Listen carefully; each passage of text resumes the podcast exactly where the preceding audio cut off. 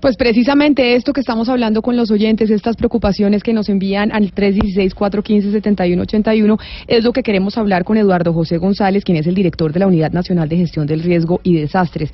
Doctor González, bienvenido a Mañanas Blue, muchas gracias por estar con nosotros.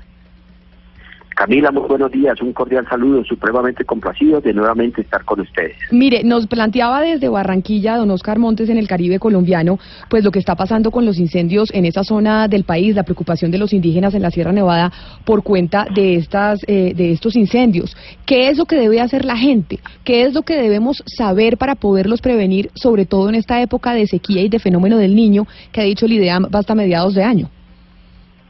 Sí, bueno, no muy importante precisamente lo que estaban ahorita eh, escuchando ustedes de los oyentes. Lo primero que se debe hacer es reportar a las autoridades, a las autoridades locales, a las autoridades departamentales y si es necesario las autoridades nacionales. Recordemos que Colombia tiene con orgullo un sistema nacional de gestión del riesgo de desastres, donde participan muchas entidades, entre ellas eh, el Sistema Nacional de Bomberos de Colombia. El Sistema Nacional de Bomberos de Colombia ha progresado enormemente. Hoy tenemos más de 15 mil hombres y mujeres que pertenecen a los bomberos, donde hay 780 cuerpos de bomberos en el país. Pero son las partes eh, oficiales, si se puede decir así, pero lo primero somos nosotros mismos, nosotros mismos cuando salimos, evitar las fogatas, evitar las quemas, evitar cualquier tipo de, de, conflagración que se pueda dar, porque en estas épocas de sequías indiscutiblemente con los vientos se propaga y uno cuando no se da cuenta está siendo generador de un incendio muy grande y más cuando se trata de reservas de origen natural, de, de, de reservas naturales. Entonces hay dos temas. Primero, nosotros debemos ser muy consecuentes con la situación, estar enormemente prevenidos y segundo, informar cuando se sepa algo inmediatamente a las autoridades. Está la Defensa Civil, la Cruz Roja, el Sistema Nacional de Bomberos, el Ejército, estas entidades que son las que nos colaboran en estos temas. Señor González, es que también nos acompaña Julio Suárez, quien es el director de Corpo Cesar, que es la Corporación Autónoma Regional del Departamento del Cesar, en donde se están presentando estos incendios. Señor Suárez, bienvenido a Mañanas Blue. Muchas gracias a usted también por atendernos hoy. Muy buenas, buenos días. Eh, un saludo caloroso para el equipo que se encuentra en cabina y a la amable audiencia que nos escucha. Sí, quien comentaba, eh, pues ha dicho todo el proceso de articulación que debe existir y que existe entre las instituciones. Claro, eh, Señor, los riesgos. Discúlpeme, lo interrumpo, señor Suárez, pero es que usted ya ha hecho el sobrevuelo y queremos que nos diga exactamente la situación en este momento en la zona, porque ustedes son, digamos, la entidad que ya vieron la gravedad de lo que está pasando allá en el departamento del Cesar con los incendios. ¿Qué tan grave es? Gravísimo, no es grave, es gravísimo. La situación eh, se salió de control puesto que las fuertes brisas y lo agreste del terreno ha impedido que el incendio se controlara o se sofocara dicho evento. Es grave porque nos ha consumido ya 55 viviendas del pueblo Chiminín del resguardo Sabane Crespo. Y por la otra parte, del lado de Nabusima, que también nos está consumiendo gran cantidad de hectáreas de tierra y eso nos tiene preocupado. Pero esa no es la única afectación que está sufriendo la Sierra Nevada en nuestra jurisdicción. Tenemos que decirle que hay 25 focos de incendio en la Sierra Nevada a lo largo y ancho de lo que corresponde a nuestra jurisdicción.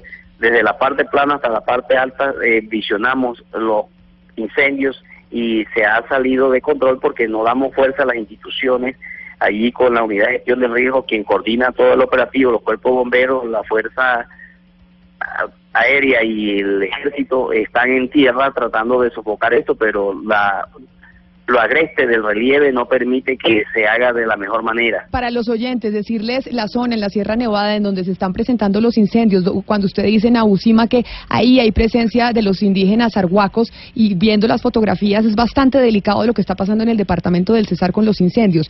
Acá, señor Suárez, realmente, y que no está pasando solo en esa zona, ahorita vamos a escuchar lo que está pasando en otras partes del país con los incendios, es lo que pasa es que no estamos preparados para prevenir estos incendios, la gente no está lo suficientemente educada o las autoridades, que son precisamente ustedes, no tienen la capacidad de poderlos controlar. Mira, tengo que manifestarte que en el año 2018 hicimos más de 240 capacitaciones a lo largo y ancho del departamento. Nos reunimos con todos los sectores, la comunidad indígena, campesina, ganaderas, industriales, todos los colegios, instituciones educativas de primaria, secundaria, universidades inclusive, llevando la capacitación para prevenir esto, porque año tras año se nos presentan estos tipos de incendios. Hacía mucho rato, o, no recuerdo, eh, que se haya presentado un incendio en las partes donde hoy en realidad nos está afectando grandemente, que es el resguardo de Sabanecres. Eh, no tengo registro de incendios de esta magnitud. Habían conatos pequeños, pero eran controlables. Esta vez parece que las fuertes brisas ocasionaron accidentes y inclusive empezó por la quema del pueblo de Jimaín. Sí, es que ver las imágenes, ver las imágenes es impresionante, señor Suárez. Esto que está sucediendo en el en Cesar, precisamente no es un asunto exclusivo de esa región eh, del país, Ana Cristina. ¿Qué nos han dicho las autoridades sobre situaciones similares en el departamento de Antioquia y departamentos aledaños? Eh, hay una alerta del IDEAM eh, que es el Instituto de Hidrología, Meteorología y Estudios Ambientales, que dice que hay alerta de incendios en 102 municipios. Por ejemplo, en Antioquia hay alerta naranja en los municipios de Arboletes, Mecoclí, San Juan de Urabá y San Pedro de Urabá. El sábado pasado, precisamente, Camila, hubo un incendio forestal considerable en la Loma del Pescadero, que es, eso es jurisdicción de Dituango, muy cerca del embalse del proyecto hidroeléctrico. Y en Bello, eh, solamente en Bello, en el Valle de Aburray, un, un cerro que se llama el Quitasol.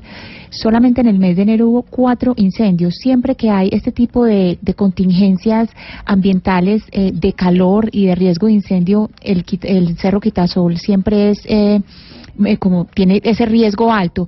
Camila, si quiere, escuchamos al comandante René Bolívar del DAPAR y él nos habla desde Chigoró, donde precisamente él está haciendo unas labores de prevención.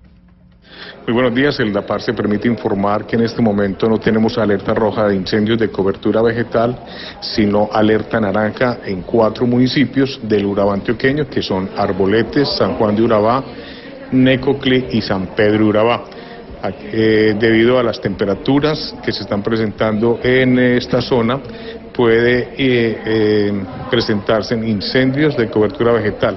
Sin embargo, hay que tener en cuenta que ya estamos entrando en una zona, en una etapa eh, ya final de tiempo seco y vamos ya entrando a marzo, donde eh, según el IDEAN estamos ya eh, preparados para recibir una temporada de lluvias.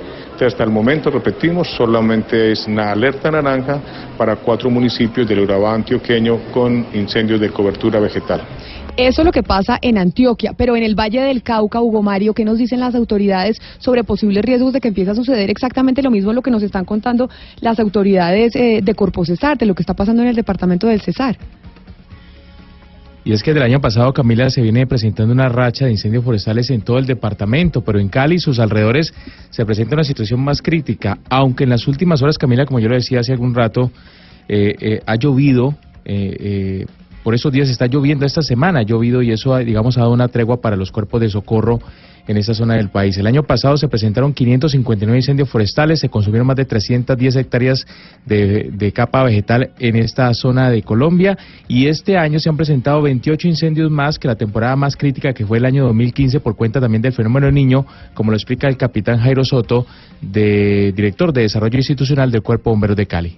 Bueno, en lo que va corrido el año, pues llevamos ya 96 incendios urbanos y 42 en el área rural, es decir, tenemos 138 incendios, de los cuales han afectado más o menos unas 200 hectáreas. Teniendo en cuenta que el incendio más grande que hemos tenido han sido prácticamente dos, el de la Castilla y ahí arriba en todo lo que fue Pilas del Cabuyal, uno con más o menos 150 y el otro con 50 hectáreas. Es decir, que la afectación que tenemos aproximadamente es de 230 hectáreas este año.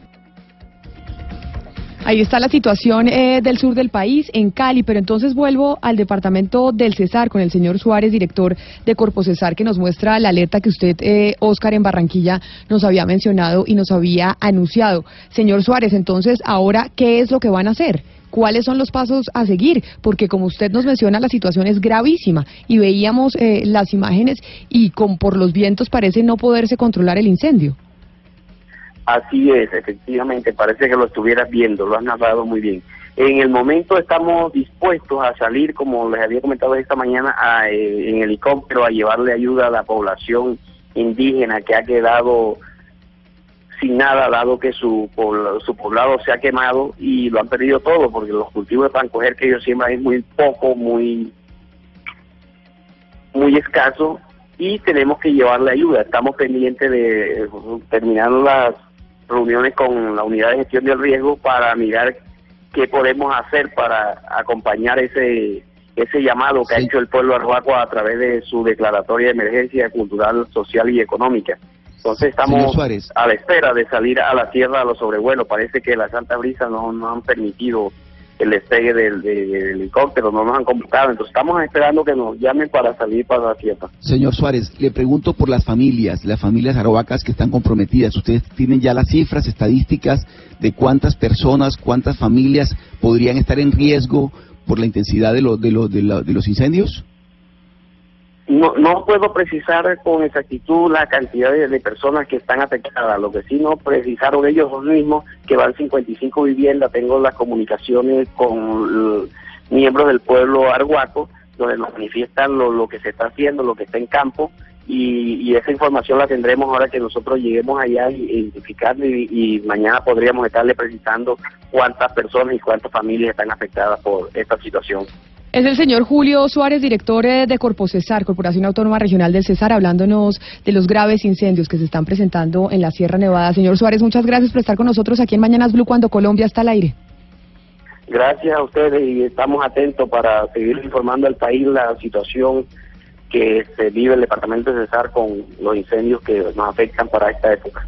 Feliz mañana para usted y quizá una última pregunta para el señor González, director de la Unidad Nacional de Gestión de Riesgo y Desastres. Vámonos a otra zona de Colombia y vámonos al departamento del Chocó. Empezando esta semana, quisimos aquí en Mañanas Blue, cuando Colombia está al aire, ponerle los ojos al Chocó por cuenta de lo que sucedió con las fuertes lluvias el fin de semana. Nos informan diferentes alcaldes de pueblos de ese departamento que las ayudas todavía no han llegado a la zona.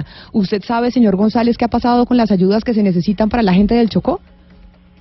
Bueno, en primer lugar, yo sí quiero resaltar la buena información que estaba dando ahí el señor Julio Suárez, el tema de las capacitaciones que, se hicieron el año pasado. Eh, ese es el sistema trabajando y resaltar el trabajo que hizo la corporación.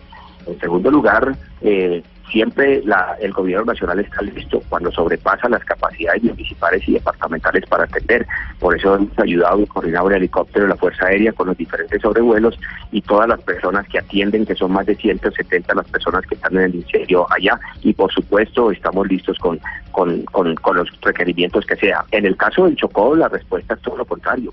En el caso del Chocó, el propio presidente estuvo presidiendo el Consejo Departamental de Gestión del Riesgo, donde está el reconocimiento por parte del gobernador y estuvimos con los alcaldes, por supuesto, yo estuvo y ese ya estuve presente y ese mismo día llegó el primer eh, Hércules con las mm, primeras toneladas y en las horas de la tarde llegaron las otras toneladas. Pero nosotros nos hemos comunicado, señor González, discúlpeme la interrupción. No, no, déjenme acabar. Obviamente para transportarlas hasta los sitios se requiere porque es todo vía fluvial, ¿correcto? Pero ya todas las ayudas están en Quito y hay otras que van en Quito también para poder reforzar absolutamente todas las ayudas que sean eh, necesarias. Desde ese propio día están las ayudas allá, que fue el domingo, y esperamos que en los próximos eh, eh, horas se le pueda entregar ya directamente a las personas afectadas, especialmente en las zonas rurales de los municipios lejanos. Es que precisamente por eso le hacía la pregunta, porque hemos hablado con los diferentes alcaldes, esta emergencia fue el fin de semana, el fin de semana el domingo, y nos dicen todavía las ayudas no han llegado. Normalmente las ayudas que tienen que llegar al departamento del Chocó y a estas zonas afectadas, ¿tardan cuánto tiempo en llegar para que puedan ser entregadas a la gente?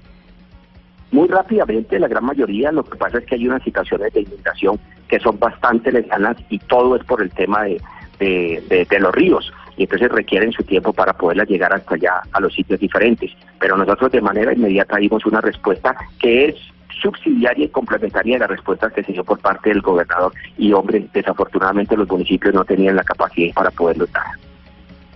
Señor González, eh, también hay un problema en el sentido de que el fin de semana, es decir, el problema fue el sábado y había una cantidad determinada de damnificados que con el correr de la semana pues ha aumentado. ¿Qué tanto están trabajando ustedes en la actualización de ese censo de afectados para poder repartir bien las ayudas? Muy importante la pregunta. Para eso el Sistema Nacional tiene el RUD, el Registro Único de Damnificados. Y nosotros eh, le ayudamos a todas las personas que se suban y que estén en el RUT. Gracias a Dios eso nos permitió eh, lo que pasaba en otro tiempo, que las personas muchas veces no eran afectadas y no estaban consolidadas y muchas personas se metían a beneficiarse y no les correspondía. Ahora tenemos un RUD, está abierto para el departamento de Chocó, son los municipios los que están eh, subiendo las personas con afectación y a ellas los propios municipios eh, le ayudan. Entonces ese es un tema muy importante que es lo que se llama el censo de las personas realmente afectadas. Pues es el señor Eduardo José González, director de la Unidad Nacional de Gestión de Riesgo y Desastres, hablando sobre dos situaciones que se presentan hoy en el país, lo que está sucediendo con los incendios en la Sierra Nevada, en el departamento del Cesar, y también lo que está pasando en el departamento del Chocó y la entrega de las ayudas para los damnificados por cuenta de las fuertes lluvias este fin de semana en esa zona del país. Señor González, muchas gracias a usted también por estar con nosotros y seguimos en contacto para saber cuándo llegan efectivamente las ayudas a los habitantes del Chocó que la necesitan y que necesitan que el país también ponga los ojos en esa zona del país. Eso fue lo que hicimos desde el primer momento y en cualquier momento volvemos a hablar con el mayor de los. Claro que sí. Feliz mañana para usted. Son las 11 de la mañana, 50 minutos. Es momento de las noticias que llegan a Medellín, a Cali, a Barranquilla y a Bucaramanga y, por supuesto, también a Bogotá. Después de las 12 del día vamos a estar hablando sobre la energía, porque a veces nos parece un tema tan lejano cuando nos hablan de la subasta de energía, de lo que está haciendo el país cuando está haciendo la subasta de energía que va a suplir a los hogares colombianos durante los próximos años y no es tan lejano porque de eso también depende, entre otras cosas, nuestro recibo de la luz, el costo del recibo de la luz que vamos a pagar. Y precisamente vamos a hablar del tema para entenderlo un poco mejor después de las 12 del día.